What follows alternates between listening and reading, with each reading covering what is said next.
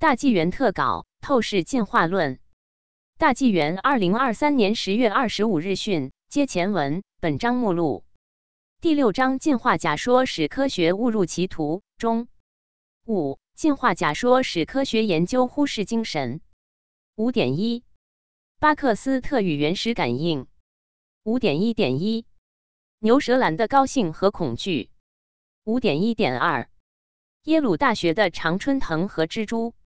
五点一点三，喜林浴与活虾。五点一点四，白细胞的远距离感应。五点一点五，原始感应。五点二，水知道答案。五点二一，能感知环境的水。五点二二，能感知人意念的水。五点二三，双盲三盲对照实验验证成功。五点三，量子物理学证明人的精神影响客观世界。六，进化假说无法解释的人体特异功能。六点一，眼见才为实码。六点一点一，会认字的耳朵。六点一点二，从质疑亲自验证到确信。六点一点三，手指也可认字。六点一点四。比 CT 还准的透视，六点二被突破的壁垒，六点二点一千景中的塑料片，六点二点二搬运红薯的恶作剧，六点二点三凭空取出的药片，六点二点四穿越屏蔽的药片，六点二点五手背上撕出的人民币，六点二点六。人的念力可以有多大能量？六点二点七，被挑战的万有引力定律。六点三，特异功能在世界上被广泛研究。六点三点一，千里眼遥视。六点三点二，神机妙算的宿命通。六点三点三，心灵感应。六点三点四，人与植物之间的心灵感应。六点三点五，佛字的启示。六点四，特异功能是人体先天潜能。六点四点一，脑中的屏幕和第三只眼。六点四点二，特异功能可被开发出来。六点五，特异功能被科学家广泛认可。六点六，中国特异功能和人体科学研究。六点六点一。特异功能催生人体科学。六点六点二，气功的兴起。六点六点三，法轮功和人体修炼。如前所述，被达尔文进化思想所主导的科学发展，使整个世界充满了混乱。西方科学从诞生至今，一些研究几乎耗费了很多科学家毕生的精力，可谓代价巨大，历尽艰辛。然而，现在的地球仍然是污染遍地、灾难丛生、伤痕累累。人们到了应该冷静下来、好好反思的时候了。进化假说否定宇宙中有序设计的存在，否定伦理道德，忽视精神的起源，从而令人类科学误入歧途，甚至带来灾难。其实，这种负面影响不仅仅体现在生物医学界，还体现在很多其他自然科学领域中。五、进化假说使科学研究忽视精神。自然科学的主要研究对象是我们人类所生存的空间范围中的各种各样的物质。大英百科全书关于物质 （matter） 的定义是：物质是构成可观察宇宙的物质实体，与能量一起构成所有客观现象的基础。该定义指出，在最基本的物质层面上，由称为夸克和氢子等基本粒子组成。夸克结合成质子后，和中子、电子一起形成原子，例如氢、氧和铁。原子可以进一步结合成分子，例如水分子 H.O。大量的原子或分子又形成了日常生活的主体物质。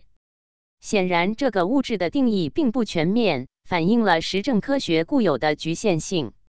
然而，更可悲的是，由于达尔文进化假说排斥精神的错误思维，影响了人类科学一百多年，让科学家对所研究的物质对象越来越狭隘，停留在物质层面，故意忽略精神现象，甚至将物质和精神完全对立了起来。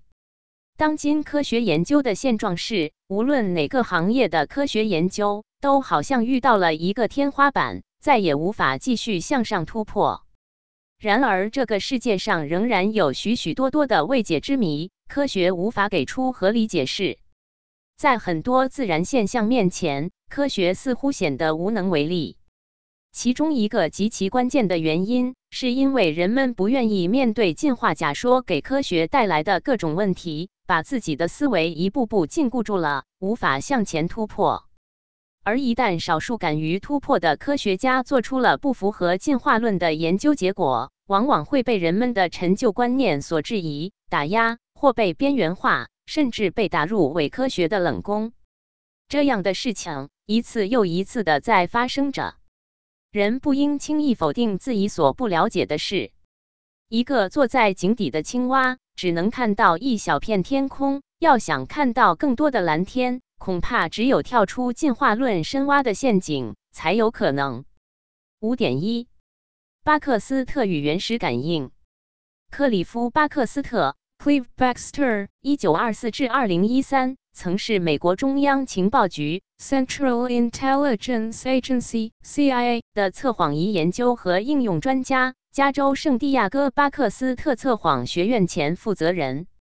测谎仪的基本原理是在受测者的两根手指各贴上一片电极，测量的是电极两端通过的微量电流。它能根据人皮肤电阻的变化以及影响微量电流的大小而绘出图形曲线，又称为皮肤电反应 （Galvanic Skin Response，GSR）。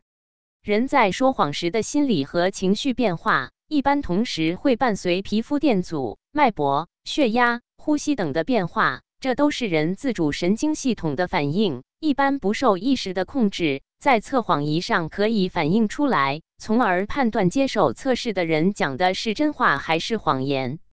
巴克斯特对测谎仪充满兴趣，他辞掉了政府工作，专门从事测谎仪的研究，坚持研究了三十六年，得出了很多突破性的科学成果。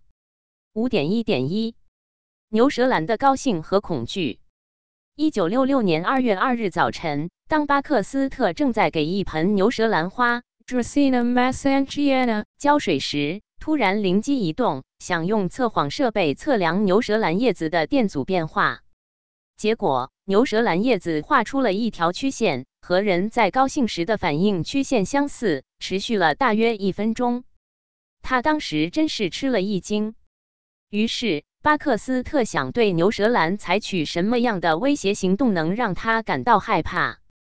他一边想，一边观察连接牛舌兰的测谎仪电子笔所描绘出的曲线。过了一会儿，他决定要用火烧连接在测谎仪的电极之间的叶子。这个想法一产生，在记录图纸的十三分五十五秒处，测谎仪的电子笔立马发生了急剧的变化，迅速的飙到图纸的顶端。画出的曲线与人在恐惧时反映出的曲线相似。巴克斯特当时相距牛舌兰大约十五英尺，离仪器大约五英尺。他还没去拿火柴，只是思想中有了这个想烧它叶子的计划，尚未采取进一步的行动，所以曲线又降了下来。巴克斯特马上意识到，牛舌兰竟然知道他在想什么。也就是说，植物不仅有感情、有思维，而且能隔空感知。然后他离开房间，去助理的座位上找来火柴。这时，测谎仪的曲线又再次上升到指针能达到的极限了，表现出强烈的恐惧情绪。图六杠三，图六杠四。随后，他刚刚画着一根火柴，还没有接触到植物，记录仪指针又开始剧烈摆动。事实上，他最终没有去烧那片叶子，而是把火柴放回到另外房间。这时，测谎仪的曲线恢复了平静的状态。这是改变巴克斯特的整个人生的一天，因为他从此知道了牛舌兰是有感情的，有感知能力的。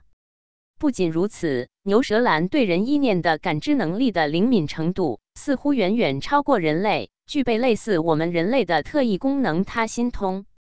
巴克斯特当时简直惊呆了，他差点儿在早晨八点跑到外面纽约时代广场附近大喊：“我的植物是有感情的。”毫无疑问，这个发现是对他人生中所接受的科学教育的一个直接挑战。巴克斯特还注意到一个现象：必须要有真正的伤害植物的意图，才能在图谱上观察到反应。植物似乎能识别出真假意图，就像一台测谎仪有识别的机制。巴克斯特和其他科学家还在美国的其他机构用不同的植物做了类似的研究，得到的是相同的观察结果：植物非常稳定地展现了灵敏感应人或其他生物的思维或活动状态的能力。五点一点二，耶鲁大学的常春藤和蜘蛛。一九六九年十一月三日。巴克斯特结束了一场在耶鲁大学的演讲之后，邀请一些研究生做一些非正式的测试。他们提供了一片常春藤叶，将它夹在测谎仪的感应片中间。接下来，他们捉到一只蜘蛛。当一个学生用双手将它围住，不让它跑的时候，常春藤叶并未显示任何反应。然而，当这位学生把手拿开后，蜘蛛可以逃跑时，图谱上出现了剧烈反应。这个过程重复了好几次，都是一样的结果。接着，他们将蜘蛛放走，让一名研究生去寻找被放走的蜘蛛，其他学生则盯着测谎仪。当那位学生还没看到蜘蛛时，测谎仪没反应。过了一会儿，测谎仪有了反应，接着人们就听到去找蜘蛛的学生说：“我找到了。”接下来。测谎仪记录出一个激烈反应的同时，去找蜘蛛的学生大喊：“我抓到它了！”巴克斯特发现，最好的实验结果往往是在偶然间不经意发现的。就像这些耶鲁研究生在实验中展现出轻松自在的心态。实验参与者的意识对实验对象的影响，很可能改变实验结果。巴克斯特还发现，一些实验未能成功重复的原因。很可能是受试对象与实验者之间的感应等一些植物所处环境中的看似不重要的细节，包括临近人物、噪音等，都可能对实验对象和结果造成重大影响。有趣的是，这里的研究对象是一片刚被摘下的常春藤叶子。这片叶子虽然不是一个独立完整的植物生命，同样具有精神和感应能力。按照达尔文进化假说，已经脱离植株的叶子连独立的生命都几乎算不上，怎么会具备思维能力，还能实时感受到周围环境中的人的意识状态呢？这些现象用进化假说也是根本无法解释的。五点一点三，喜林玉与活虾。巴克斯特还曾经用其他生物作为刺激源做实验，来测试植物对其他生物的情绪的感应。巴克斯特在一九六八年公布的一个实验中，将装有活的丰年虾的小杯反转，把虾倒入下方的沸水中。这时，摆在同一个房间中的一种叫喜林玉 （Philodendron cordatum） 的植物显示出受刺激的反应。然后他把喜林玉 A 跟活虾放在同一个房间里，另外两盆喜林玉 B 和 C 分别放在跟活虾不同的另外两个房间，同时检测三盆喜林玉的反应。多次的重复实验结果发现，喜林玉 A、B、C 在活虾死亡时，大多数反应出受刺激的曲线。这些结果具有统计意义，说明虾死亡引起的喜林玉反应不是偶然现象。这个实验中最有意义的部分就是完全的自动化。为了排除喜林玉对人的情绪感应而干扰实验结果，他精心设计了一整套自动化的实验装置，确保实验进行时一切都是自动进行的，从而将人的意识可能产生的阻碍排除在实验之外。只有小心的遵照这个程序，才能得到有效数据，而且同一批植物只能用来做一次实验。巴克斯特请实验室以外的人去买来多株喜林玉，并将它们暂存在大楼某处。只有在实验快要开始之前，他们才到暂存处将三株喜林玉搬到实验室内。为了不让喜林玉对巴克斯特和实验人员产生感应，他们迅速启动自动化装置，并设定延迟开关，随即离开实验室，离开大楼，并走到至少隔街之外。喜林玉则被单独留在实验室里。这个实验结果告诉我们，喜林玉 A 能感知到虾的状态。那么有意思的是，在其他房间的喜林玉 B、C 如何能感知到虾的状态呢？有两种可能性比较大。第一种是喜林玉 A 把感受到虾的状态远程传递给了喜林玉 B、C；第二种是喜林玉 B、C 直接远程感受到虾的状态。不管是哪种可能性，都说明喜林玉能跨越一定空间距离感知其他喜林玉或丰年虾的状态。喜林玉似乎也具有他心通，喜林玉的感知能力甚至还超过人。然而，达尔文进化假说认为，喜林玉是比人要低级得多的物种，怎么会具备如此高级的感知能力呢？五点一点四，白细胞的远距离感应，不光是植物和植物的叶子能感知人的情绪，脱离开人体的白细胞也能感应到人体的情感反应。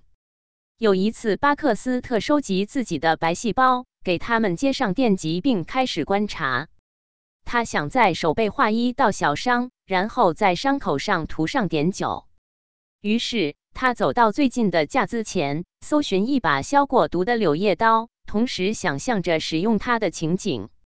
当他走回仪器旁的时候，图谱上显示出，在他寻找柳叶刀的那段时间，他的白细胞出现了激动的反应。图六杠五，白细胞是我们血液里面的免疫细胞。当我们人体受到伤害、血管破裂出血的时候，白细胞要进入捍卫我们身体的备战状态，保护我们不要受到外来病菌的感染。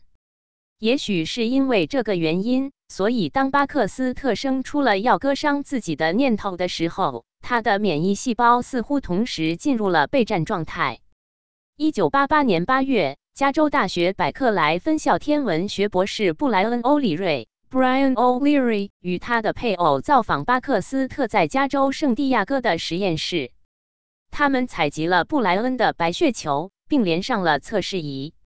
布莱恩亲眼见证了他与配偶对话期间离开自己身体的那些白细胞能实时感应他的情绪状态。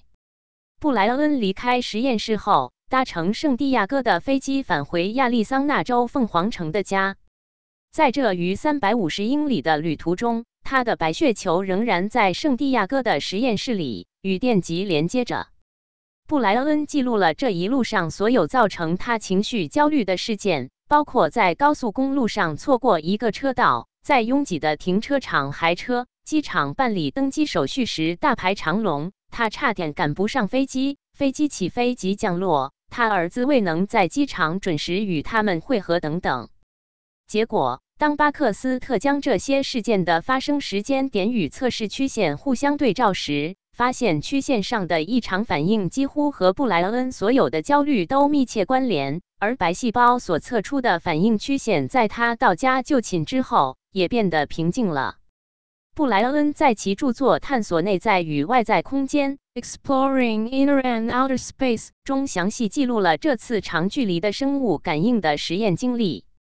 布莱恩讨论说，如果它们是有效的，我们就需要接受这样的假设：白细胞捐赠者将他们的情绪传达给他们的细胞，在长达数百英里的距离内没有明显的衰减，其影响令人难以置信。显然，我们将意识的某些基本构成要素传达给与我们有某种联系的其他生物，并且讯号不会在很远的距离内减弱。所以。当我们情绪焦虑的时候，我们的白细胞也同时受到影响，处于一种类似焦虑的状态。如果免疫细胞状态不正常，人体的免疫力可能也受到影响。这也许是精神和情绪影响免疫力的另一层体现。按照达尔文进化假说，细胞是非常原始的生命形式，怎么会具备思维，甚至能感知人的思维活动？即使在远隔几百英里之外，还能实时感受到人的意识状态呢。这些现象用进化假说根本无法解释。现代生物医学中的细胞学是研究细胞结构、功能、生理和遗传的学科。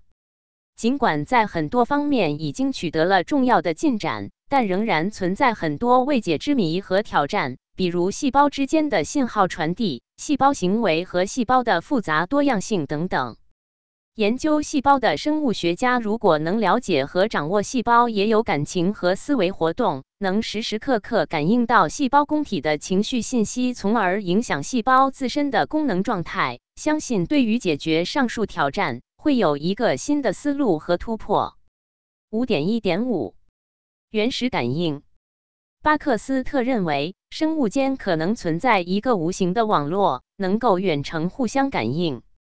例如植物、虾和细胞等生物，它们之间有一种无形的通讯网络。这种网络是什么呢？巴克斯特在采访中说：“我之所以称其为原始感应，是因为我感到生物的这种本能远远早于任何后天形成的能力。有些人认为我们曾一度有过这种本能，有的人在否定它，以至于让你愿意花费一生来研究它，走这样一条路。”康奈尔大学生物系助理教授查尔斯·葛兰杰博士 （Charles A. Granger, Ph.D.） 曾这样公开介绍巴克斯特：他的智慧能跳出当时对植物的传统预设理论。从科学的观点看来，这其实是创造力的体现。巴克斯特的发现引起了科学家和公众极大的兴趣。他的一篇专栏文章在一九六九年四月的《电子科技》（Electro Technology） 杂志刊登后，就有四千九百五十位科学家做出回应。一九七三年，毕业于哈佛大学的美国植物学家克里斯多夫·伯德 （Christopher Bird，一九二八至一九九六）和美国军事情报官记者彼得·汤普金斯 （Peter Tompkins，一九一九至二零一七）合著的《植物的秘密生命》。The Secret Life of Plants 出版。该书记录了巴克斯特使用测谎仪进行的植物实验，描述了植物与人之间的身体、情感和精神之间的关联，向大众揭示了植物许多鲜为人知的事实，登上《纽约时报》畅销书榜单。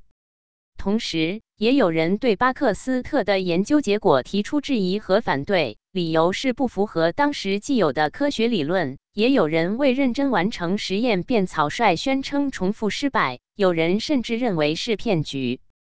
对此，当时任职于斯坦福研究中心 （Stanford Research Institute） 的物理学家哈洛德·帕托夫 （Harold Puthoff） 提出：“我不认为巴克斯特的研究是骗局，他进行实验的方法非常可取。”大多数对这个研究持负面态度的人认为他的实验方法很草率。其实并非如此。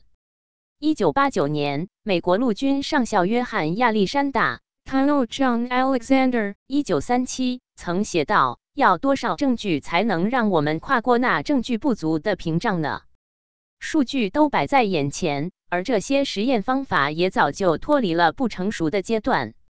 我对此，编者注，只盲目怀疑和排斥的态度，感到悲哀和受挫。一个新的技术无法在科学殿堂中得到公正的裁决，不止超心理学如此，所有的领域都一样。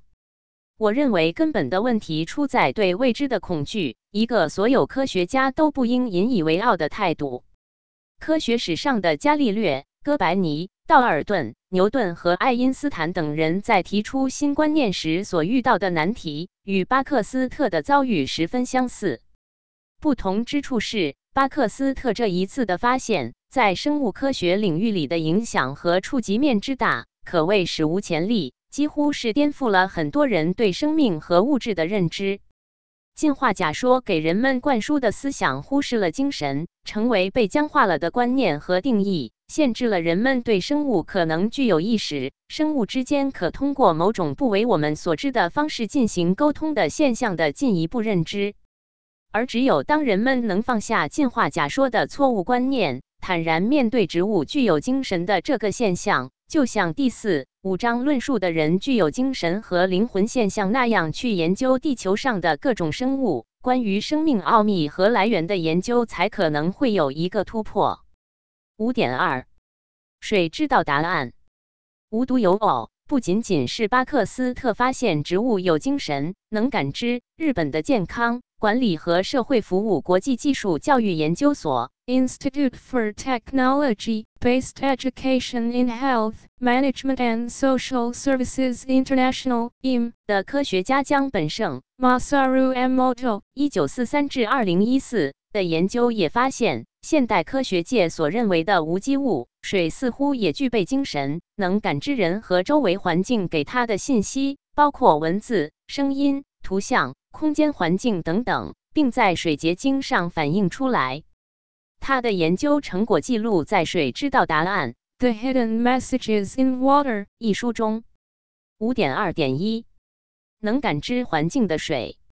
江本胜将不同类型的水放入培养皿中，然后将培养皿在冰箱零下二十摄氏度、零下四华氏度下冷冻三个小时。水在培养皿中形成直径约一毫米的冰滴。当他用光照射冰滴时，晶体就会出现。他用高速摄影机拍摄放大二百至五百倍水结晶，结果发现不同的水形成不同的晶体，也有的水没有晶体。一个重大的科学发现的背后，往往需要付出艰辛和尝试。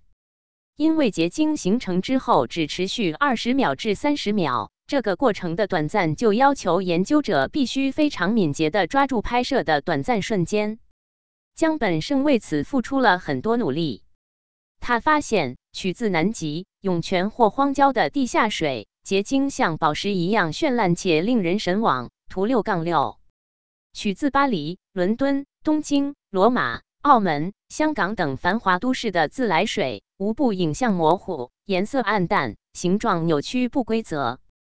连水都这样，难怪生活在大城市的人会感觉压力重重、苦不堪言，最终导致现代病、都市病。图六杠七，江本胜将水放在两个播放古典音乐的音箱之间。大多都会产生具有独特特征的形状良好的晶体。贝多芬的第六号田园交响曲 （Pastoral） 音色明亮清澈，舒畅明快，听了之后水的结晶也是美丽而规则。图六杠八，听了柴可夫斯基的《天鹅湖》（Swan Lake） 的水，上面的结晶犹如一只洁白、美丽、高雅的白天鹅。而下面水结晶的彩虹色似乎代表着希望，传递出天鹅湖故事的内涵。图六杠八，听了维瓦尔第的四季，似乎感受到大自然春夏秋冬的气息。图六杠八，图六杠八，听古典音乐或传统音乐的水的结晶，水知道答案截图。相比之下。暴露在剧烈重金属音乐或摇滚乐中的水，充其量只能产生碎片和畸形的晶体，相当难看。图六杠九，图六杠九，暴露在剧烈重金属音乐或摇滚乐中的水，水知道答案截图。再来看看放在电视、电脑、手机或微波炉旁边的水，它们有着一个共同的特点，就是水根本无法结晶，取而代之的是黑洞。图六杠十，水结晶实验证明，水是一种生命体，具有自我意识，可以用自己的结晶状态与外部世界沟通。五点二点二，能感知人意念的水。江本胜博士将写有文字的纸，有字的面朝里，包在装着被测试的水的瓶子周围。当纸上写着爱和感恩等美好信息时，水结晶往往美丽。图六杠十一。当纸上写着负面或不善的信息时，水结晶往往扭曲、丑恶，甚至根本不能结晶。图六杠十二，岛根县发生地震之前，水完全不能结晶，似乎水预测到了地震的信息。当地震过后，水结晶的能力慢慢恢复，甚至变得美丽而充满希望。图六杠十三，二零零三年放在东京办公室的自来水。原本结晶非常丑陋和扭曲，后经二百多人以爱和感恩等美好的心念为这瓶水祝福后，竟然恢复了美好的结晶形态。五点二点三，双盲三盲对照实验验证成功。美国思维科学研究所 Institute of Noetic Science, IONS, 的首席科学家迪安·拉丁 Dean Radin, 博士及其助手盖尔·海森 Gail Hazen, 分别在2006年、2008年与江本胜合作，在双盲和三盲条件下进行水结晶实验，实验结果都支持江本胜的理论，排除了江本胜主观选择实验结果的可能。这些水结晶的实验结果发表在学术期刊上。这里的双盲是指拍照人员和美感独立评估人员双方不清楚实验样本的分组情况，而三盲是指拍照人员、美感独立评估人员和数据分析人员三方都不清楚实验样本的分组情况。拉丁博士等2006年发表在《探索》Explore, 期刊上的双盲实验的论文标题为“双盲试验证明远距离意念对水结晶的影响 double, blind test of the effects of distant intention on water crystal formation. ”。实验是这样做的：东京一个约两千人的团体对位于加州的一个电磁屏蔽室内的水样本发出正面的意念。东京小组不知道的是，在加州放置受测试样本的同一个楼的不同楼层还放着一些对照样本。分析人员在盲态下对两组水样本形成的冰晶进行识别和拍照，并由一百名独立评审人员对所得影像的美学吸引力进行盲态评估。结果表明，经过积极意念处理过的水结晶在美学吸引力方面比对照组水结晶得分更高，p 等于零零幺。拉丁博士等2008年发表在《科学探索》期刊 Journal of Scientific Exploration, 上的三盲实验的论文标题为“远方意图对水晶体形成的影响”。三盲重复 effects of distant intention on water crystal formation, a triple, blind replication. 实验是这样做的：三天内，奥地利和德国的一千九百人将注意力集中在加州电磁屏蔽室内的水样本上。提供正面意念信息的人不知道位于目标水附近有一个充当临近对照的水样本。另外，位于屏蔽室外还有一个远端对照水样本。技术人员对不同处理条件下的水样本形成的结晶进行拍照，每张图像均由超过两千五百名独立评审进行美学评估，并对所得数据进行分析。所有参与者都不清楚照片的分组情况。结果表明，提供正面意念信息处理的水结晶晶体影像被评价为比临近对照的水结晶晶体更美观，p 等于零点零三。这项结果再一次验证了先前江本胜的研究和双盲测试的结果。双盲和三盲实验是科学可以做的最严谨的认证了。尽管如此，在网络上还是可以看到很多人反对水结晶实验的发现。维基百科甚至把其称之为伪科学，因为水结晶实验的结论触动了一些人内心深处的进化论和机械唯物的观念。按照达尔文进化假说，水是无机物，连生命都算不上，怎么会具备思维能力，甚至能感知环境状态？所以，一些观念固执的人不能以开放的心胸来接纳，甚至抵触水结晶实验的结论。而科学的真正精神是以尊重事实为根本，而不能以维护固有观念为教条。目前，地球环境中的水资源受到严重污染，直接给人类的生存、健康和生态系统带来重大挑战。人类要想继续生存下去，必须有效解决水污染问题。水是一面镜子，反映出周围环境好坏，包括人心善恶。如果要从根源上解决水污染问题，恐怕要重新更新我们对水的认识。五点三，量子物理学证明人的精神影响客观世界。巴克斯特和江本胜的实验揭示出植物、水、树叶、细胞都具有精神和感应能力。生命和水具有远距离沟通的能力，能看、能听、能接受人发出的情感和善恶意念。并随着人类心念的改变而发生着改变。植物和人，人和自己的白细胞，水和客观环境以及人的意念之间的关联，似乎说明我们这个宇宙中的事物之间具备着超越宏观物质的精神连结。事物之间的这种精神连结，也许可以用现代物理学的量子纠缠现象来帮助理解。所谓的量子纠缠，是指存在于微观世界中的一些粒子，如果处在纠缠状态的话，那么不管分离到多远，它们之间完全不需要任何现代物理学已知的沟通。就能感受到彼此的存在状态，从而在一部分粒子受到外来观测影响而改变状态时，使另一部分的粒子也做出对应的改变。这种现象又可以用来实现超越时空限制的量子通讯。更值得注意的是，量子物理学的研究揭示，人的精神可以改变量子存在状态。宏观世界中的主观和客观的分野在量子世界里变得模糊。或者说，在量子世界里，人们认识到，也许主观和客观本来就是一个不可分割的整体。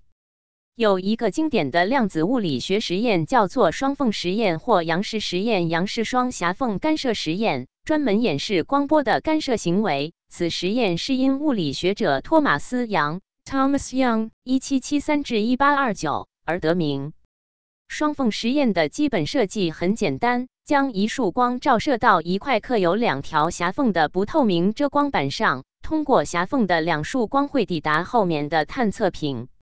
光的波动性使得通过两条狭缝的两束光互相干涉，在探测屏上形成明亮条纹和暗淡条纹相间的图样，这就是双缝实验著名的干涉图样。二十世纪量子力学的迅猛发展，使得人们对光是波还是粒子的问题重新展开讨论。双缝干涉实验就被推到了风口浪尖。科学家们做了升级版的双缝干涉实验，通过特殊的实验装置，让光子一个一个的发出来，通过前面的双缝遮光板，结果依然观测到干涉条纹。也就是说，一个光子可以和它自身产生干涉现象。接着。科学家依据这个单光子干涉实验，继续添加实验仪器，加装了一个观察光子路径的装置，想知道单个光子到底是从哪个缝隙里出去的。结果，一旦加上观察装置，想知道光子的路径时，干涉条纹就消失了；如果去掉观察路径的装置，干涉条纹又出现了。科学家通过无数次的重复实验，结果都是一样的。这个升级版的双缝干涉实验背后的机制和原理，目前科学家仍在众说纷纭。但是有一点是公认的，那就是人的意识和精神可以影响量子世界的存在状态。这是不是在提示我们，整个世界本来可能是另一番不同的波动的景象？但是由于有了我们人的这双眼睛，看到的世界变成被过滤了或被固定了的效果。变成了现在这个世界的样子。著名诺贝尔奖得主物理学家理查德·费曼 （Richard Feynman，一九一八至一九八八）在费曼物理讲座中这样解读：根据量子力学的测不准原理，不可能设计一个装置，既能确定电子可以穿过，同时又不会干扰电子穿孔之后形成的干涉图样。换句话说，如果一个装置能够确定电子穿过哪个孔，它就一定会干扰图案。现代科学实验多半力图排除人的主观意识对客观观察对象的影响，而从巴克斯特的实验、水结晶实验和升级版的双缝干涉实验中，我们看到人的意识其实是与周围环境是息息相关的。普通人的意识就可以影响和改变周围事物的存在状态，这一点在微观和量子领域表现得尤为突出。事实上，没有真正独立的客观世界。所谓的客观环境，其实早就烙上了人们意识的印记。而这些意识、精神的作用，恰恰是被进化假说所完全忽视的。其实，人的意识和精神可以改变周围的事物。如果精神力量强大到一定程度，可能显示出一些特殊能力，能改变周围事物，做出一般人通常状态下做不到的事情来。这种能力就是特异功能。六、进化假说无法解释的人体特异功能。提到人体特异功能，人们也许会记得《聊斋志异》里崂山道士穿墙而过的故事，还有华佗透视看到曹操脑中有瘤的典故，科幻大片里面的超人英雄穿越时空的本领等等，充满了神奇的色彩。人们往往认为人体特异功能是小说和电影里才有的事情，好像只存在于人们想象中。人体特异功能到底有没有可能真的存在？六点一，眼见才为实嘛。其实，早在一九七九年，中国曾经掀起过一次研究特异功能的热潮，然后持续了二十年。我们先从一个叫唐宇的小学生说起。六点一点一会认字的耳朵。一九七八年底的一天，中国重庆市大足县（现为大足区）的小学生唐宇在和他的小伙伴陈小明嬉戏时，耳朵偶然碰到陈小明的上衣口袋。突然，唐宇的大脑中呈现出“飞燕”两个字。陈小明感到非常奇怪，装在自己口袋里面的飞燕牌香烟，怎么会被唐宇用耳朵看到了呢？人们听到了，这似乎是不可能的事。紧接着，对唐宇进行了一次次的实验，发现这样的现象是存在的。这个事情也被报纸报道出来。四川大足县联合考察组经过调查研究，撰写了关于唐宇耳朵变色认字的考察报告。结论是，唐宇的耳朵却能变色识字，这是客观存在的事实。发表在一九七九年上海科技杂志《自然》杂志第十二期上。自从唐宇耳朵识字的特异现象被报道之后，二十年间，中国大陆一批被称为特异功能者的儿童和成人被陆续发现。当时，在中国掀起了一场耳朵认字的热潮。一九七九年七月，《自然》杂志编辑部在北京也考察了另外两个儿童王斌和王强，发表了非视觉图像识别的观测报告。文章认为，非视觉器官图像认字的功能确有其事，值得探索。六点一点二，从质疑亲自验证到确信。北京大学生命科学院生物学教授陈守良以前根本不相信这类稀奇古怪的事情，他由否定到怀疑，由怀疑到亲身去考察。通过亲自对几位特异功能儿童的调查和测试。他得到了肯定的结果。一九七九年八月，发表了论文《关于人体一种特殊的感应机能的调查报告》。一，陈守良教授还在人体特异性功能的调查报告中记录了专门设计的字条和容器，以确保检验方法的严格，包括测试样品的唯一、不可调换、不透光、封装不可逆。例如，他们把贴字的纸条插入玻璃瓶，并将瓶口烧结。不破坏瓶子就取不出纸条，或用黑塑胶匣装入字卡或图卡，用火漆封口。采用盲法，将试验材料的制作者和监测者分开，后者不知道纸条的内容，以防暗示，并在测试的现场录影。实验结果在统计学上必须要有意义。即使在这样严密控制的条件下，特异功能儿童王强。王斌能够基本正确辨认出蜜蜂的文字和图形。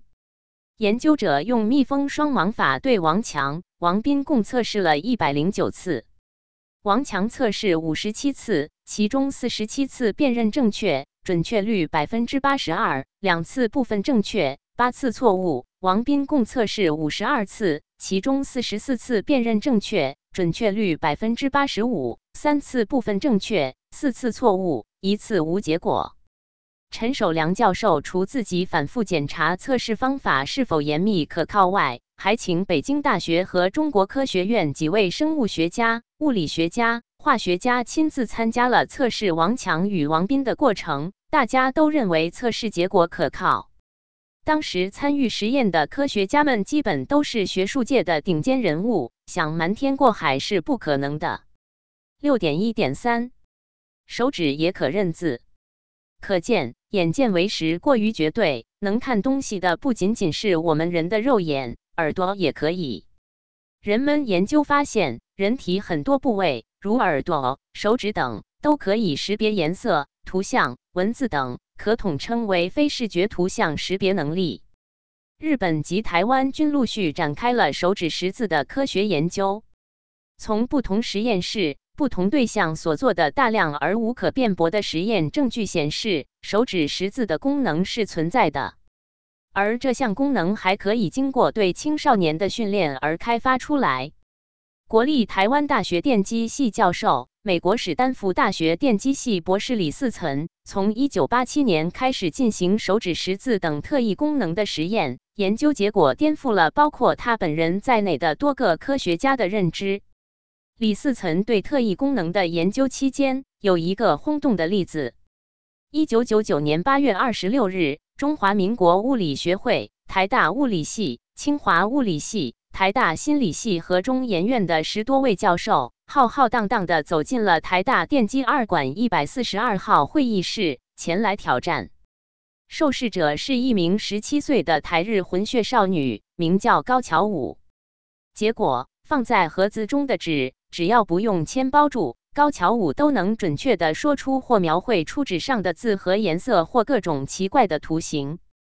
一般的词汇与图形，如花卉。动物等等字词，高桥武都能辨识无误。实验进行没多久，这些教授便直呼不可思议。李嗣存还办过手指识字训练班，诱发六到十四岁青少年的手指识字功能。每次训练四天，每天两小时。经过三年，共四次开班，六十位报名的青少年中有六位出现了功能。六点一点四，比 CT 还准的透视。与耳朵、手指认字相关的一个功能，还有其他类型的，比如透视功能。我们在第五章介绍的日本妇产科医师池川明 （Akira Igawa） 一九五四做过的两个调查发现，百分之三十三至百分之五十三的孩子有胎内记忆。池川明著有《父母是孩子选择的》等书，描述了妈妈肚里的胎儿具有透视功能。可以透过妈妈的肚皮，清楚的看到谁在外面在做什么。例如，有个孩子曾说出他妈妈在怀孕期间因为贫血在超市晕倒过，当时多亏店员的热心照顾，还开车送妈妈回家。而他的妈妈从来没有跟他提过这段经历。另一位妈妈怀孕期间曾在日本佐世保的海边老家待过，孩子出生后没有去过。但孩子却在出生后对妈妈清楚地描述了当时他和妈妈在周围人的簇拥下，大家怡然自得地躺在沙滩上欣赏海景的情景。还有年幼的孩子看得出妈妈腹中的胎儿是男是女的有趣例子，有的还会告诉妈妈腹中胎儿的现状是在微笑还是在睡觉。中国医学科学院肿瘤医院的医生们与中国人体科学研究院曾经进行过一次透视人体实验，参与的有西安的一位名叫严平生的特异功能者。医生临时指定了一位即将进行手术的病人，让严平生诊断。按实验的要求，严平生要对这位病人进行全身的综合透视检查，这样可以排除一些他可能得到的暗示。他的透视结果要与医生们的结论进行比较，几天以后还要接受手术结果的验证。严平生透视的结果，肝脏有差不多像核桃那么大的一个肿瘤，边界有点模糊。而医生通过两次 CT 检查，诊断为肝脏占位性病变。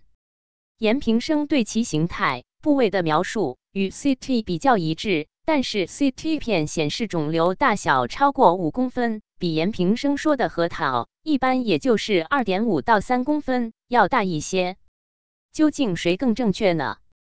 手术后切开肝脏可以看到深黄色的一个肿瘤，这个肿瘤中间有一个不是特别明显的腔，肿瘤大小差不多应该是一点五乘二公分。怎么严平生透视的结果？竟比 CT 的检查结果更接近于我们所看到的肿瘤尺寸呢？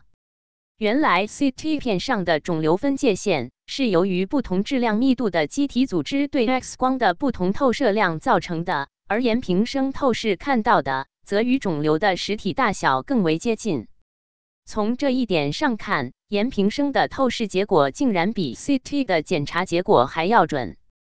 六点二，被突破的壁垒。张宝胜生于一九五八年，家住辽宁本溪。一次偶然的机会，他在收信人还没有打开信封时，就隔着信封看到了信中的内容。由于他知道了收信人的隐私，他们之间产生了误会。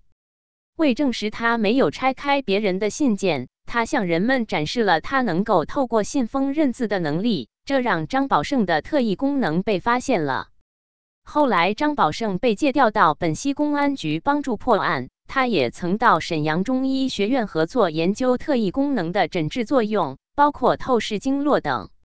一九八二年，他被推荐到首都师范学院参加当时国内二十七所大专院校和研究单位的四十名研究人员参加的人体特异功能联合测试。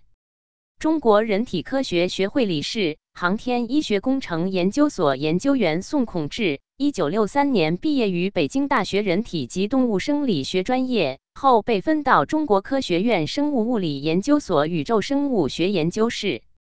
一九六八年，这个研究室和几家同行研究机构合并，成为航天医学工程研究所，五百零七所，隶属于当时的国防科工委。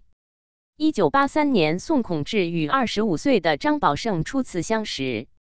后来，他曾几次观看过张宝胜特意认字、特意遗物等表演。一次，张宝胜把某人的工作证移入盖着盖子的暖瓶中；还有一次，从完整的药瓶中取出药片。虽然看起来都很神奇，但宋孔志思想中对于特异功能的真实性还是将信将疑。六点二点一。千井中的塑料片。一次在中科院高能物理研究所的实验，让宋孔志印象十分深刻。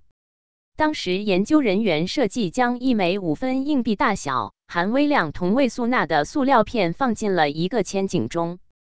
这个千井又深又窄，两根手指并排都伸不进去。千井上方盖有一块大黑红双层绒布，用来遮光。塑料片的放射性强度被千井下方的传感器感受到，并被传输到隔壁房间的放射性测量仪上，逐秒的显示在荧光屏上，一般数字显示在九千至一万之间。当时实验的主持人是赵永介，他在同位素测量仪房间监视测量仪屏幕上显示的数字。宋孔志则留在千井房间，负责密切关注张宝胜的一举一动。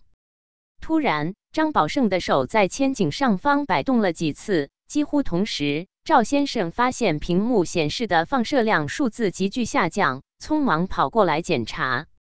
当他拉开千井上方的遮光布，发现小塑料片已经上升到了千井中央，这显示张宝胜的特异功能已经开始起作用，移动了同位素钠塑料片。研究人员用镊子重新将塑料片放回千井原位，然后盖上遮光布，实验继续进行。过了一会儿，张宝胜的手再次在千井上方抓了几下，然后很快从遮光布中抓出一个圆形的东西，竟然是那个同位素塑料片。宋孔志连忙检查遮光布，没有发现破损。赵永介这时跑过来告诉宋孔志。检测仪的数字已经显着下降到二十左右。这次实验使宋孔志开始相信特异功能的存在。六点二点二，搬运红薯的恶作剧。就在这次实验之后，宋孔志等人到附近就餐后，两个人和张宝胜一起走在前面，宋孔志在后面相差几米。路上，他们经过一个卖烤红薯的摊位。只见张宝胜到了炉前，右手拿起一块烤好的红薯，问多少钱一斤。摊主回答了价钱之后，张宝胜就把那块红薯放回原处，然后离开，前往停车处。这个动作简洁明了，宋孔志在后面看得很清楚。然而，当宋孔志走到汽车那里，却惊讶的看到张宝胜正在给众人分红薯，他们一边吃一边说笑着。这种取乐性的恶作剧虽然不是正式实验，但整个过程是那样清楚，加深了宋孔志对特异功能的印象。六点二点三，凭空取出的药片。随后，张宝胜被安排配合宋孔志等科研人员，进行了长达十六年的特异功能研究。宋孔志等研究者几乎每天都可以看到张宝胜的表演，并亲自在场做记录。当时测试频度很大，例如曾在一百天内安排过二十九个测试日，平均每三四天就测试一天。测试的式样有单字的、多字的，有笔写的、划痕的，有大字样、小字样，有原封装玻璃药瓶、特殊处理的实验标本瓶等等。张宝胜曾多次为人们公开演示从未开封的药瓶里拿出了药片。有一次，张宝胜在内蒙中国人体科学研究会第四次筹委会上，干净利落的几秒钟就从一瓶刚买来的原装维生素药瓶中。在没有开瓶盖的情况下，移出了二十一片药片。药瓶的软木塞封装完好无损，没有其他物品干扰，张宝胜也没有多余的动作。整个过程人们都看得非常清楚。这是张宝胜到五百零七所之后最为漂亮的表演之一，说服了许多对突破空间障碍功能存在持怀疑态度的研究人员。后来测试的难度和严谨度都增加了，例如在玻璃瓶内装入各种测试样品，瓶口用火烧结。宋孔志等曾经精心设计了一款采用多种特殊标记的、装有各种颜色有机玻璃片的密封透明玻璃瓶。张宝胜经过艰苦努力之后，多次成功的将试样瓶中的有机玻璃片取出，瓶无损坏，整个实验过程录影保存。还有一次，宋孔志等将线的一端固定在瓶底，另一端穿过软木塞后，其根剪断，称重后交给张宝胜进行实验。张宝胜成功移除两个药片后称重，少了两个药片的重量，线和封口均未损坏。六点二点四，穿越屏蔽的药片，人体特异功能的实验，一次次强烈的冲击着人们认识上的壁垒。张宝胜让药片穿透玻璃却不留痕迹，超越了人类的常识，人们感到了困惑。这难道是魔术？很多人提出了这样的疑问。宋孔志想得到药片出来的时候，经过容器壁的原始证据，采取了每秒钟四百张的高速摄影法，拍到有一片次五加药片正好突破屏蔽，有大约三分之二的药片在药瓶外，三分之一留在药瓶里。这张影像表明，一片直径十毫米的药片在以四零零秒的时间内通过了普通玻璃质地的药瓶屏蔽。他还采用不同的测试样品重复实验，也成功的拍到了类似的穿越屏蔽的照片。在这篇一百零七页的张宝胜特异功能的启示论著中，宋孔志写道：“这项研究成果充分证明了特异功能的存在，因为。”在一四零零秒的时间内，任何作假动作在高速摄影机面前不被发现都是不可能完成的。而且，它揭示了物体穿越另一物体时中间态的存在。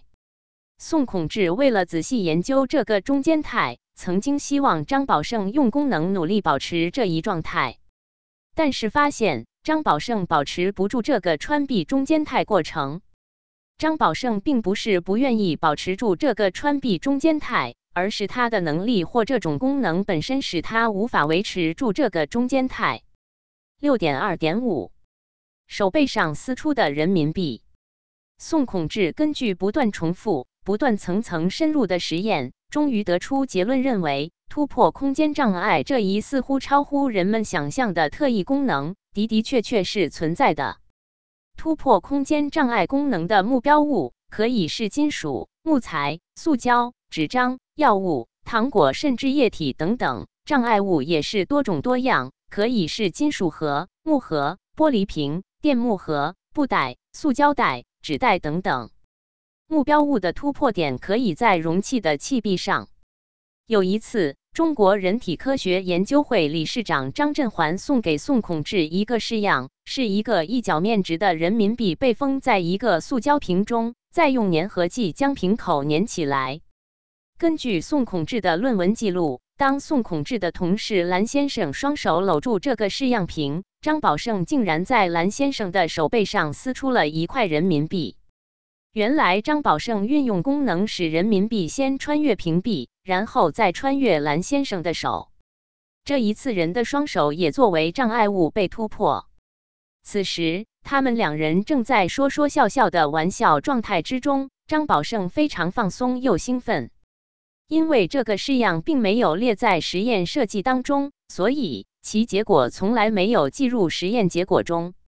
宋孔志对张宝胜所做的这一系列的特异功能实验结果，经过层层答辩，又经过赵忠尧、贝石章、杨龙生、赵一军、陈守良等著名科学家的推荐，获得一九八六年国防科工委委级科学技术进步二等奖。这给日后特异功能研究打下良好的基础。张宝胜的特异功能还经过了其他研究人员的验证，包括中国原子能科学研究院 （China Institute of Atomic Energy，IA 的李庆利 （Dr. King Li） 一九四一和欧洲实验和物理博士瓦迪斯瓦夫特扎斯卡 （Wadislaw Trzaska） 一九五五六点二点六。人的念力可以有多大能量？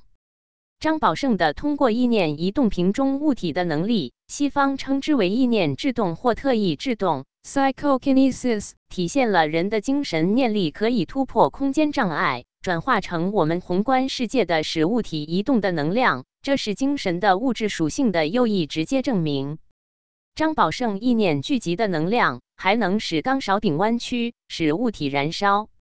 与张宝胜类似，中国地质大学助理研究员孙楚林还具备着特异聚能的功能，包括通过意念聚集特异能量，可以产生特异制动、烧硬币、烧衣物、烧写羽符、硬币上钻孔等现象。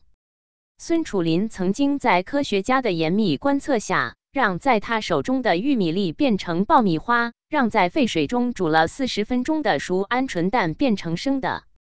他也曾经在三十七分钟内让经过高温高湿处理过一个月的台南十一号花生起死回生，长芽二点八厘米。这个实验是由台湾大学电机工程学系的李四岑教授主持的，并且发表了论文。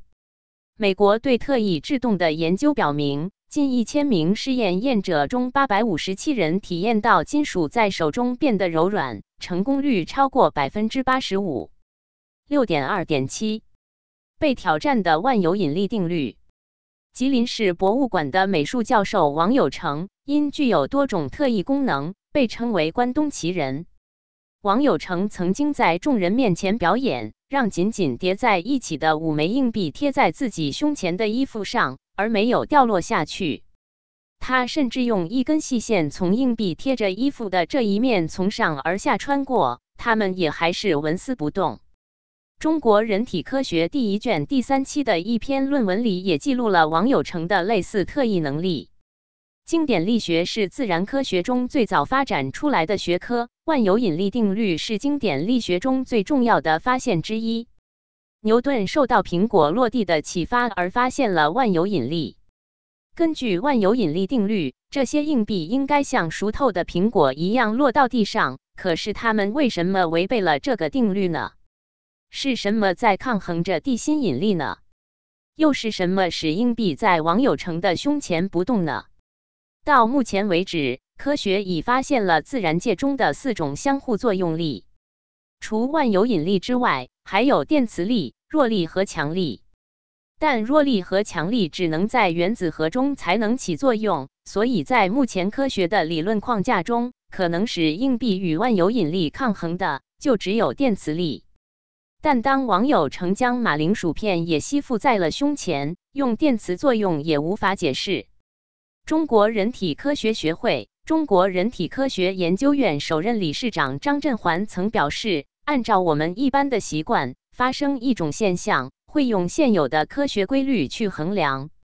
但是问题的关键在于，如果一种新的现象发生了，却不合乎现有的科学规律，现代科学还不能解释它产生的原因。那么，我们是削足适履，拿现有的科学定律去套，还是要发展科学？六点三，特异功能在世界上被广泛研究。特异功能不仅在中国曾经被广泛研究，美国和俄罗斯等国家也都在研究。特异功能现象受到世界各国的重视。这进一步证明特异功能是跨越国家、种族而真实存在的普遍现象。目前被世界公认的人体特异功能，除了飞眼图像识别、透视和特异制动等功能之外，还有许许多多其他很有意思的特异功能，例如遥视、预测或宿命通、心灵感应等，在很大程度上涉及人类目前未开发的人类意识或潜意识相关的人类能力。根据2001年美国中央情报局 CIA 解密的一份机密文件的描述。这类特异能力可分成两大类：信息获取能力和能量影响能力。第一大类，信息获取能力，是指获取通过所有已知感官途径都无法获得的信息的能力，包括飞眼图像识别、耳朵、手指识字等；遥视，获取遥远地区信息；透视，获取物理屏障阻挡着的信息；预测，获取过去和未来的信息；心灵感应等。第二大类是指透过心灵影响物理或生物系统而做功的能力，包括影响物理探测器或电子设备的输出指标，或影响生物系统个体的生理参数，也被称之为念力或心灵制动 （telekinesis，TK） 能力。西方经常把特异功能称为特异感知 （extra sensory perception，ESP）、特异制动 （psycho）。Kinesis 超自然现象，paranormal 超心理学，parapsychological 或心灵学研究，psychical research 俄罗斯称之为心灵能量学，psychoenergetics 六点三点一千里眼遥视，所谓遥视 clairvoyance remote viewing，RV 俗称千里眼，是可以超越常人类的视觉能力，看到遥远地方的景象或事件。美国赞助了一项名为“星际之门”的超级秘密政府计划。政府利用具有遥视功能的间谍实施谍报活动，使用心灵远程查看人物、地点和事件。遥视功能曾被美国中央情报局 （CIA） 研究开发。特异功能者被集中在一个测试地点，每人随机分配了数位摄影师。这些摄影者被派往目的地。被要求记录在某一特定时间在他们周围环境中所看到的人物和发生的事件，而特异功能者则被要求描述几位摄影师中的某一位所看到的事物。测试结果证明，具有遥视功能的人的描述与实际情况相似，遥视功能的确存在。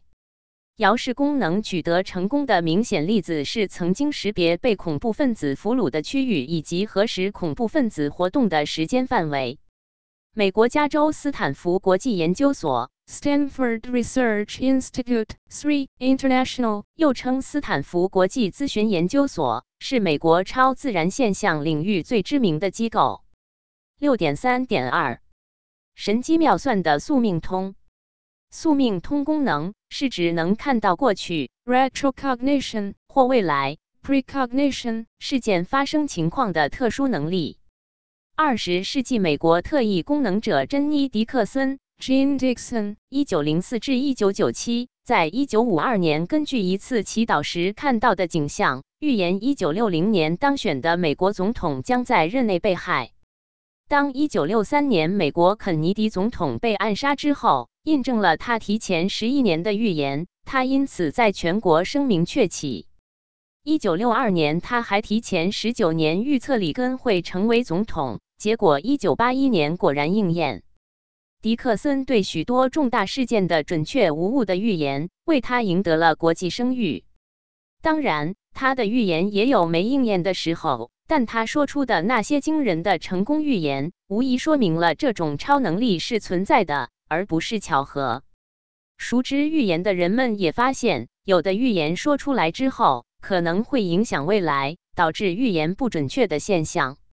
二零零一年十月十五日，英国《卫报》The Guardian 报道了大卫·科波菲尔 David Copperfield 一九五六的一次特殊表演。大卫在二零零一年二月。提前写下十月的德国彩票预测摇奖结果，他秘密写下七个数字，并公证、枷锁封存，由人日夜看守。十月十三日，在彩票摇奖结果揭晓后，德国电视台打开封存七个多月的盒子，七个数字与摇奖结果完全相同。事后，大卫收到的信件如雪片一般。大卫讲，他从不买彩票，也不给任何人预测彩票号码。对于具有这种超能力的人，特异功能者而言，一个人的心性道德是首位的因素，绝对不能用这种方式来获取不义之财。六点三点三。心灵感应，心灵感应 （telepathy） 又称思维传感，它心通是指不使用通常的感官沟通渠道，思维或意识从一个发送者到另一个接收者的直接转移，是一种超感官知觉 （extrasensory perception，ESP） 的形式。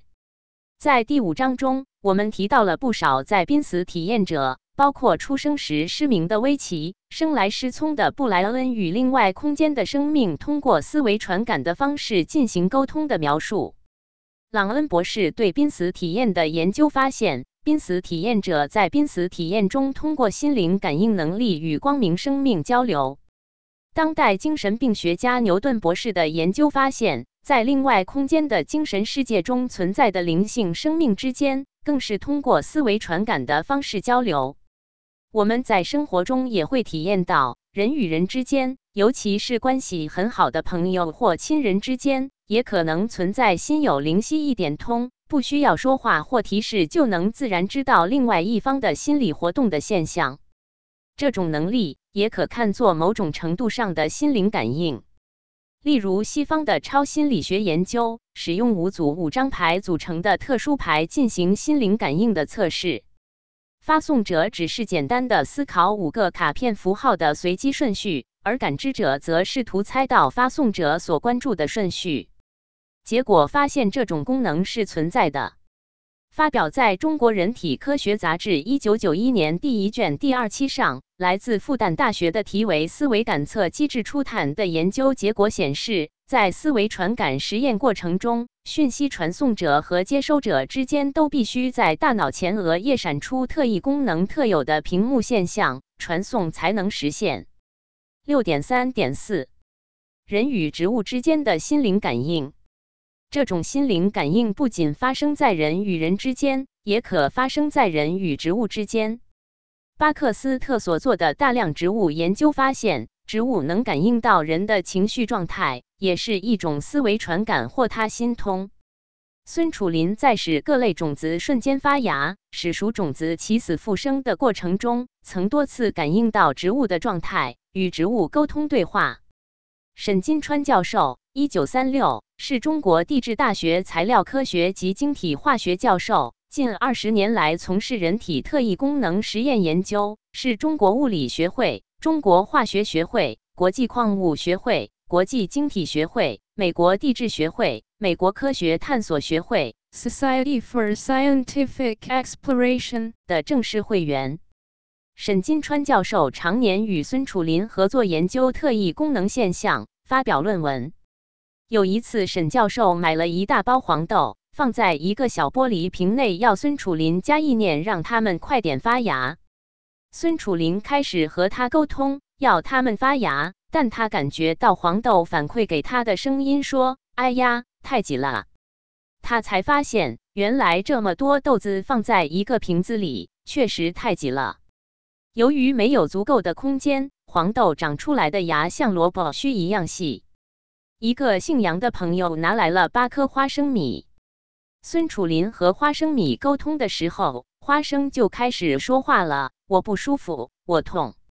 孙楚林运用功能一看，花生米内穿了一根细细的铜丝，原来是这位朋友为了防止掉包而特意做了标记，事先是保密的。痛苦的感觉是花生向他倾诉的。沈教授有一次拿来了油炸豌豆，要让它发芽，还要求将脆皮保留，这样能证明是发功以前的豌豆。孙楚林就照他的要求与油炸豌豆沟通，同时要他发芽时不要把油炸脆皮破坏了。油炸豌豆在变的过程中对他抱怨说：“哎呀，你怎么不让我的外皮改变？我没有皮多难受啊！”孙楚林进一步向油炸豌豆发出信息，和他商量，希望油炸豌豆能理解和配合完成这个实验。结果，几颗油炸熟了的青翠豆从外向里逐渐的反青，从那些炸熟了的皮壳中长出嫩芽来。孙楚林还表示，在豌豆发芽的过程中，他似乎听到和感觉到油炸豌豆挣扎着冲破空间束缚的嘎吱嘎吱的声音。六点三点五。佛字的启示。台湾李四岑教授研究手指识字的过程中发现，当具有特异功能的人士在看其他字的时候，都能看到正确的字体，但对于写着“佛”字的测试字样却看不到字体，只是看到字的位置出现了图像，还看到光芒。实验者及特异功能人士完全不懂的藏文、希伯来文的类似词汇都产生了图像或光芒。这证明图像不是来自受试者潜意识认知所产生的大脑幻觉。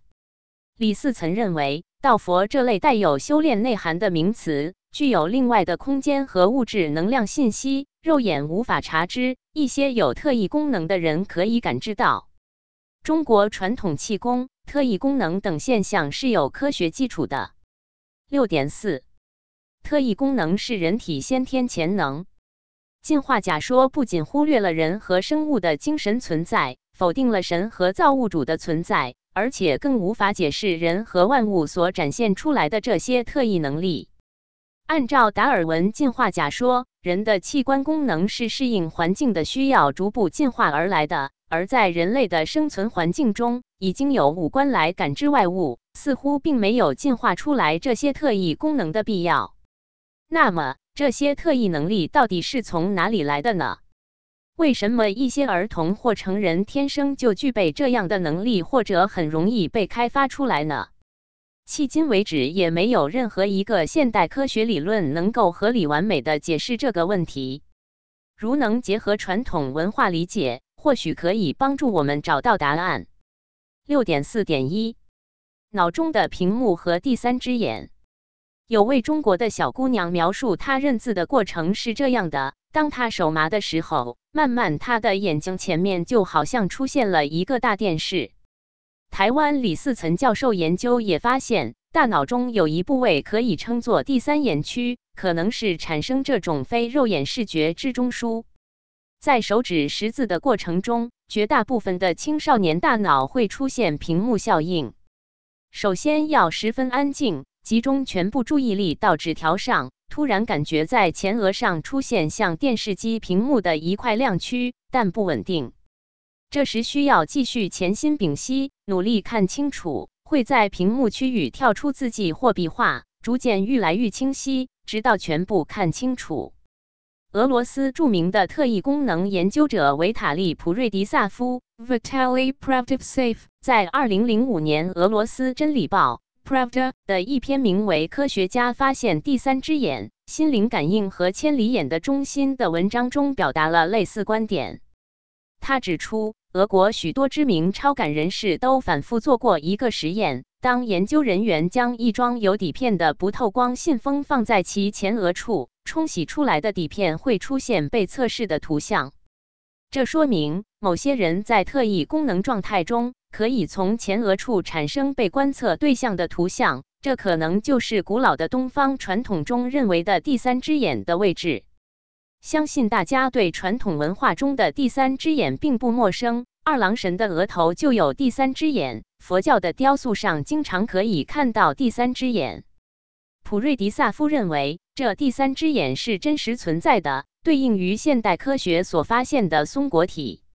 现代科学也发现，松果体具有类似人眼的晶状体和色觉受体的结构。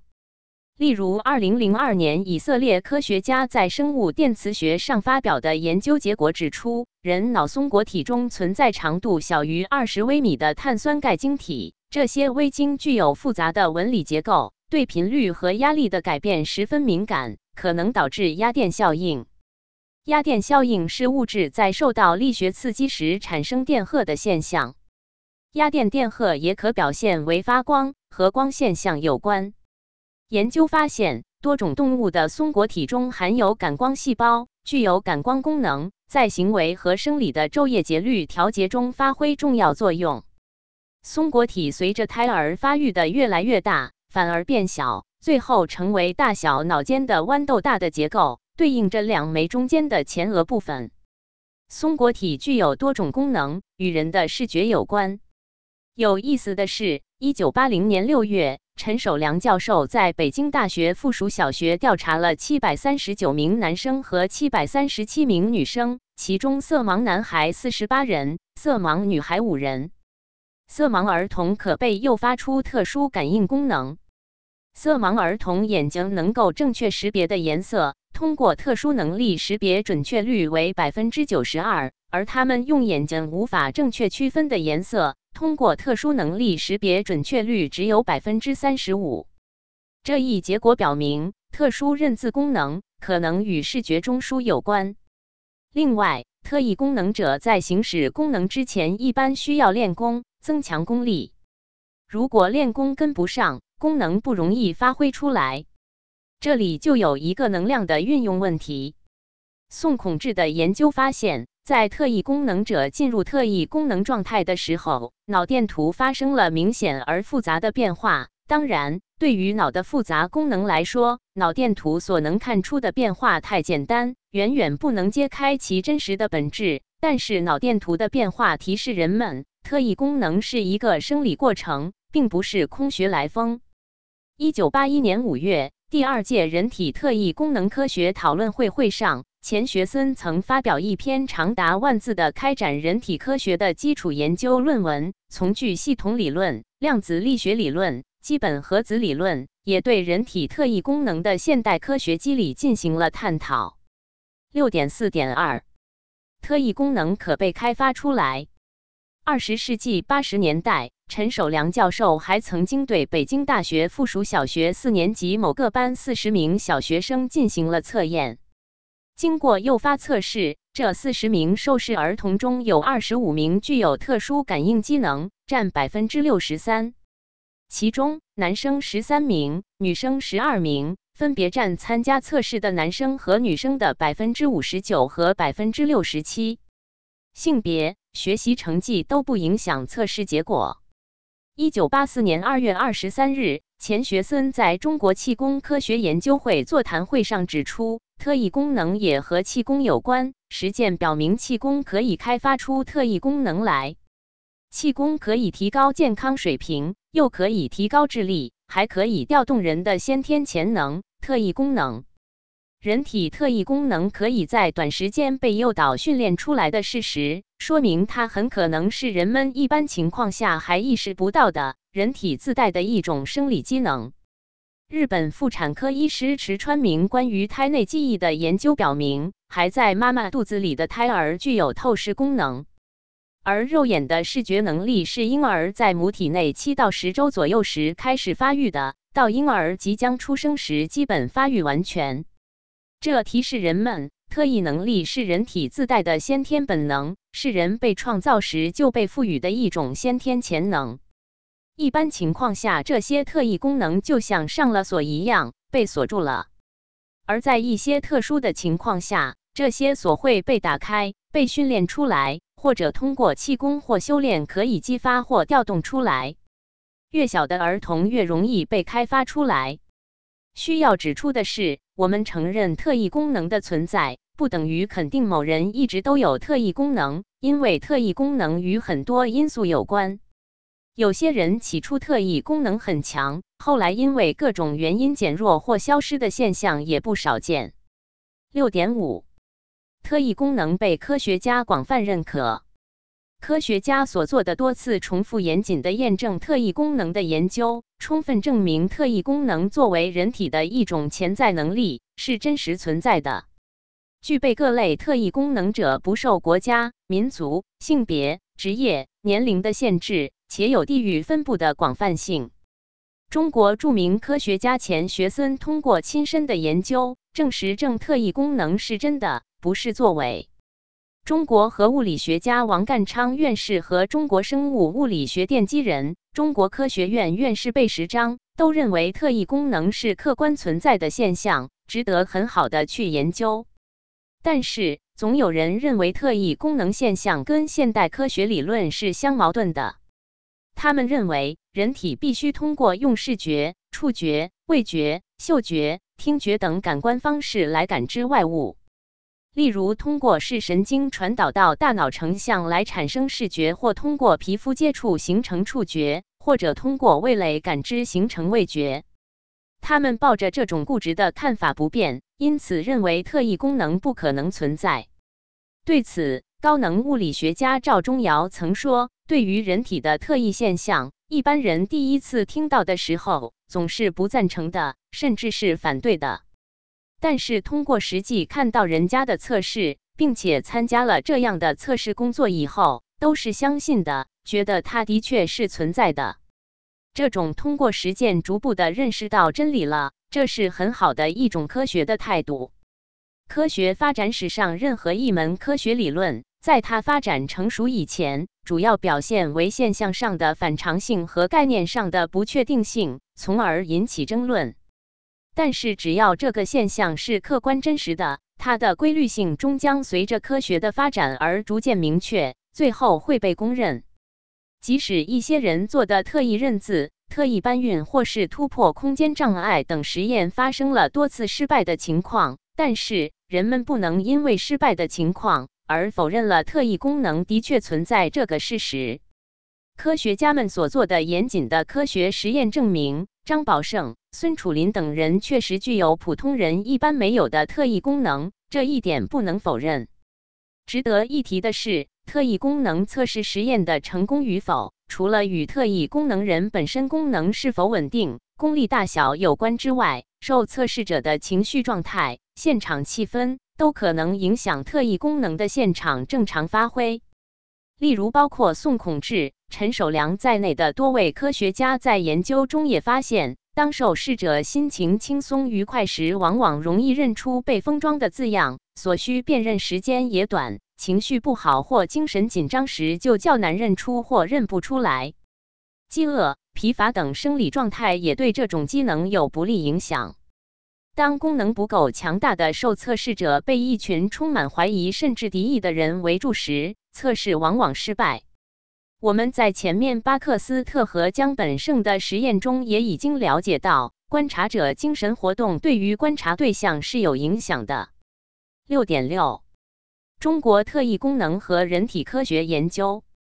特异功能的现象启发人们思考，人体是一个超级复杂的系统。特异功能现象被报道的早期，钱学森曾经访问《自然》杂志编辑部。他说：“自古以来，人没有自觉主动的去挖掘人的潜在能力。”他指出，科学对人体、自然界无法解释的还多着呢。一项新的科学研究在刚提出的时候，总是有人反对，带头的人总是也要受到反对，因此要有勇气，要挺住腰板。在谈话中，他首次提出了人体科学这个概念。六点六点一，特异功能催生人体科学。钱学森提出，人体是一个开放复杂巨系统。开放是指人与环境融为一体。我们从巴克斯特和江本胜等人的研究也了解到，人与万物之间息息相通，具意味着构成系统的成分非常多。复杂是指组成该系统的要素的种类非常多，而它们之间的相互作用也是多种多样的。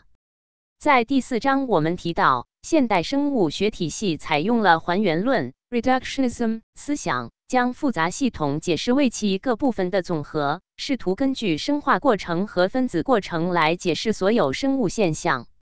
人体科学的基本观点与还原论指导下的人体生理学的基本观点不同。人体科学特别强调意识的重要性，而人们对意识的了解，迄今为止还知之甚浅。人的意识除了醒觉态、睡眠态，还有人体功能态，这把人体科学与一般的生物科学区分开来。当然，人体科学也绝不限于人体特异功能的研究。人体科学可以扩大到量子世界以至更微观的领域，以及宇宙时空与更宏观的天穹。包括了传统中医的天人合一理论。人体科学可以是现代生理学、心理学、神经学、中国传统医学以及修炼等相关领域的综合。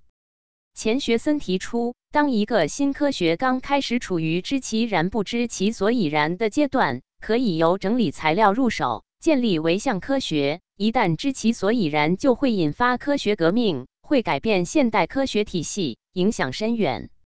在一九八零年二月，上海召开了第一届人体特异功能科学讨论会，来自全国八个省的高等院校、科研院所。新闻出版社共计七十多位干部参加了会议，观看者达两千余人。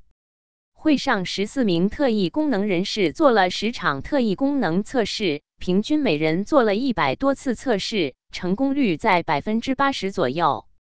多家报道不但肯定了耳朵可以识字、透视功能的真实性。而且称这个领域无疑是一个具有广阔前景的创新性的研究领域，将会给生物学、生理学、医学、物理学、生物物理学等许多领域提出全新的课题。钱学森曾说，在近十年多来，我们整个这个概念对于人的概念受到了人体特异功能的冲击，因为有了冲击，所以我们才觉悟过来了。原来书本上的学校中教的大大的不够用，我们扩大了思路，终于看到了人体是一个开放的复杂巨系统。那我们回过头来想，我们之所以有这样子一个新的观点，我们要感谢人体特异功能，因为是人体特异功能给我们的启发，开动了我们的脑筋。一九八一年五月，第二届人体特异功能科学讨论会在重庆市召开。参加会议的有来自全国二十九个省市自治区一百零六个高等院校和科研单位的三百多名代表，收到论文一百四十七篇。会上交流的论文不仅有基础研究成果，还有开发应用成果。利用透视功能在医疗诊断中做了一定的尝试，在中国地质、城建、文物、考古、公安、仿生等领域也都取得了进展。钱学森教授曾经说：“人体科学是科学的珠穆朗玛峰，但也许今天的探索者们在有生之年不会攀到它的峰顶，很多的人就已经永远的留在了这条攀登的路上。那么，在这个峰顶上究竟有些什么呢？”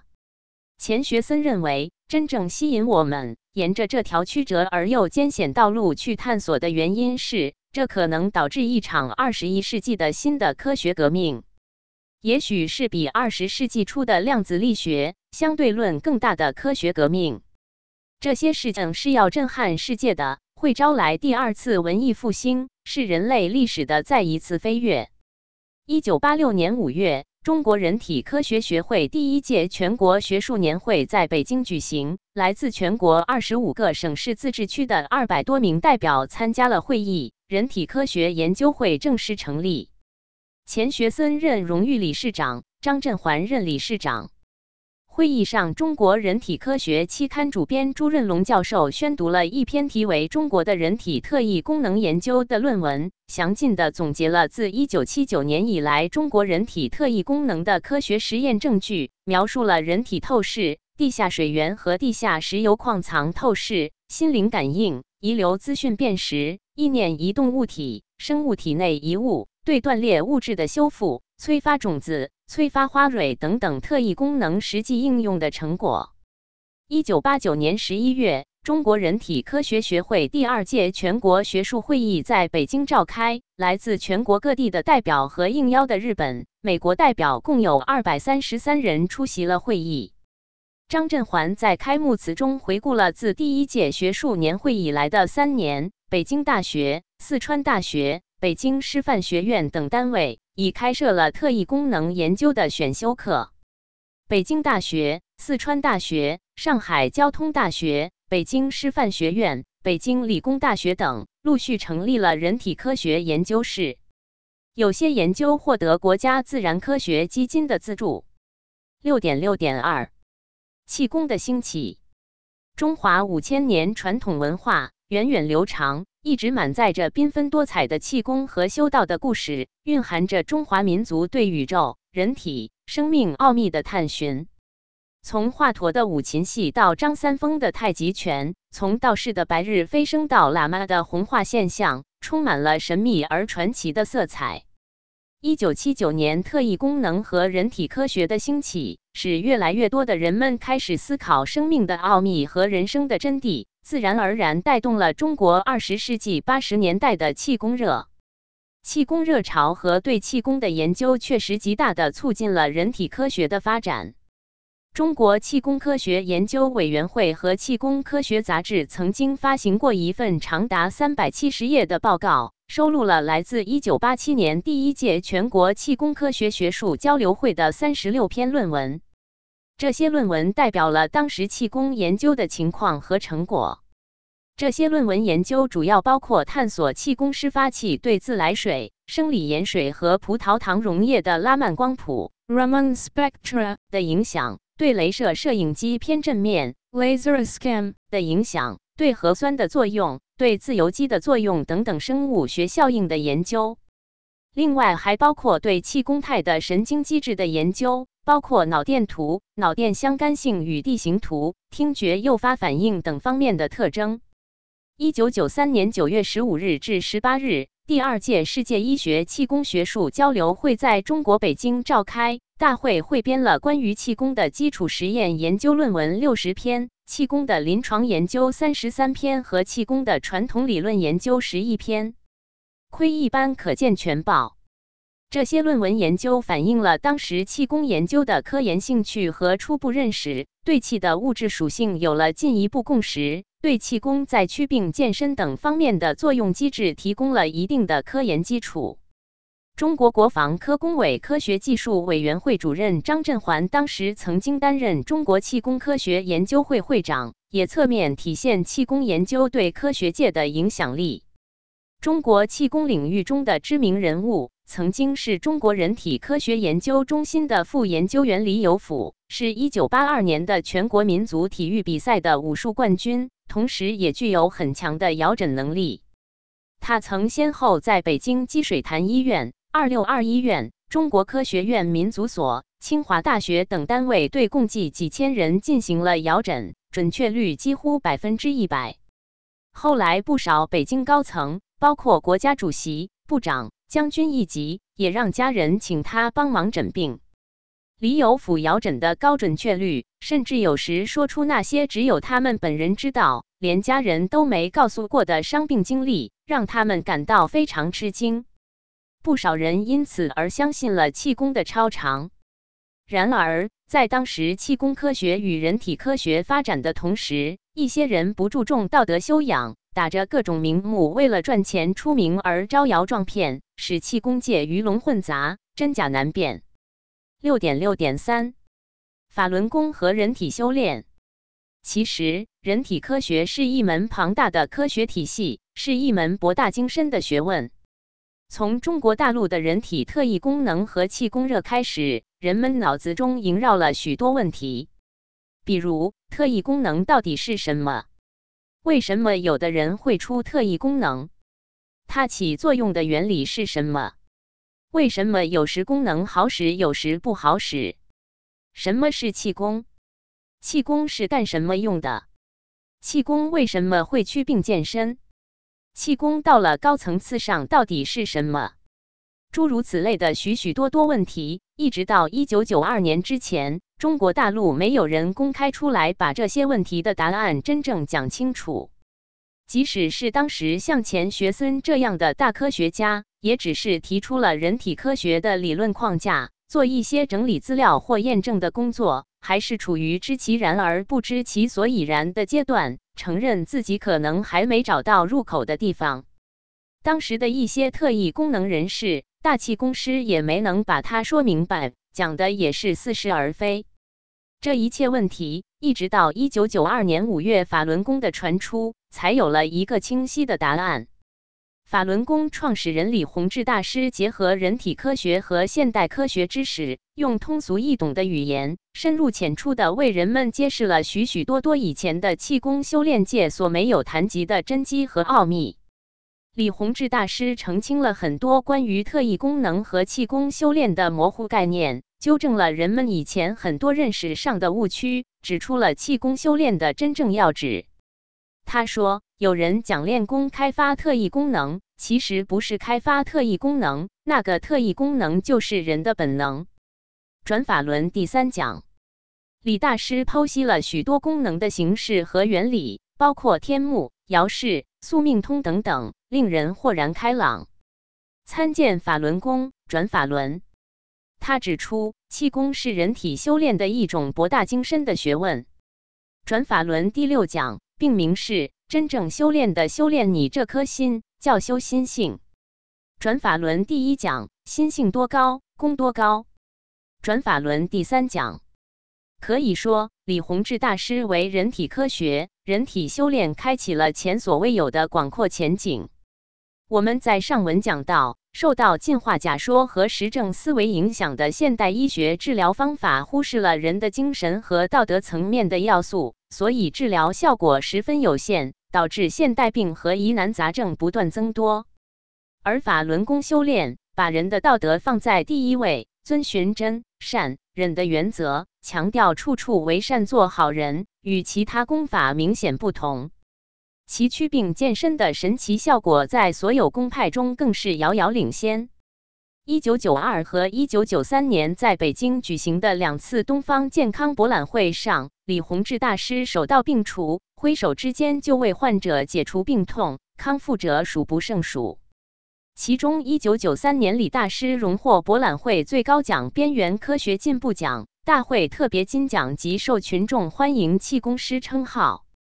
在法轮功修炼者当中，顽疾不治而愈疾出现的特异功能，包括摇式、宿命通等现象，不胜枚举。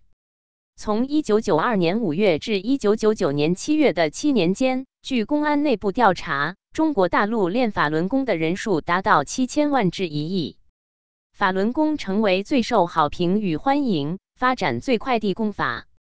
这也为中国的人体科学研究奠定了良好的基础。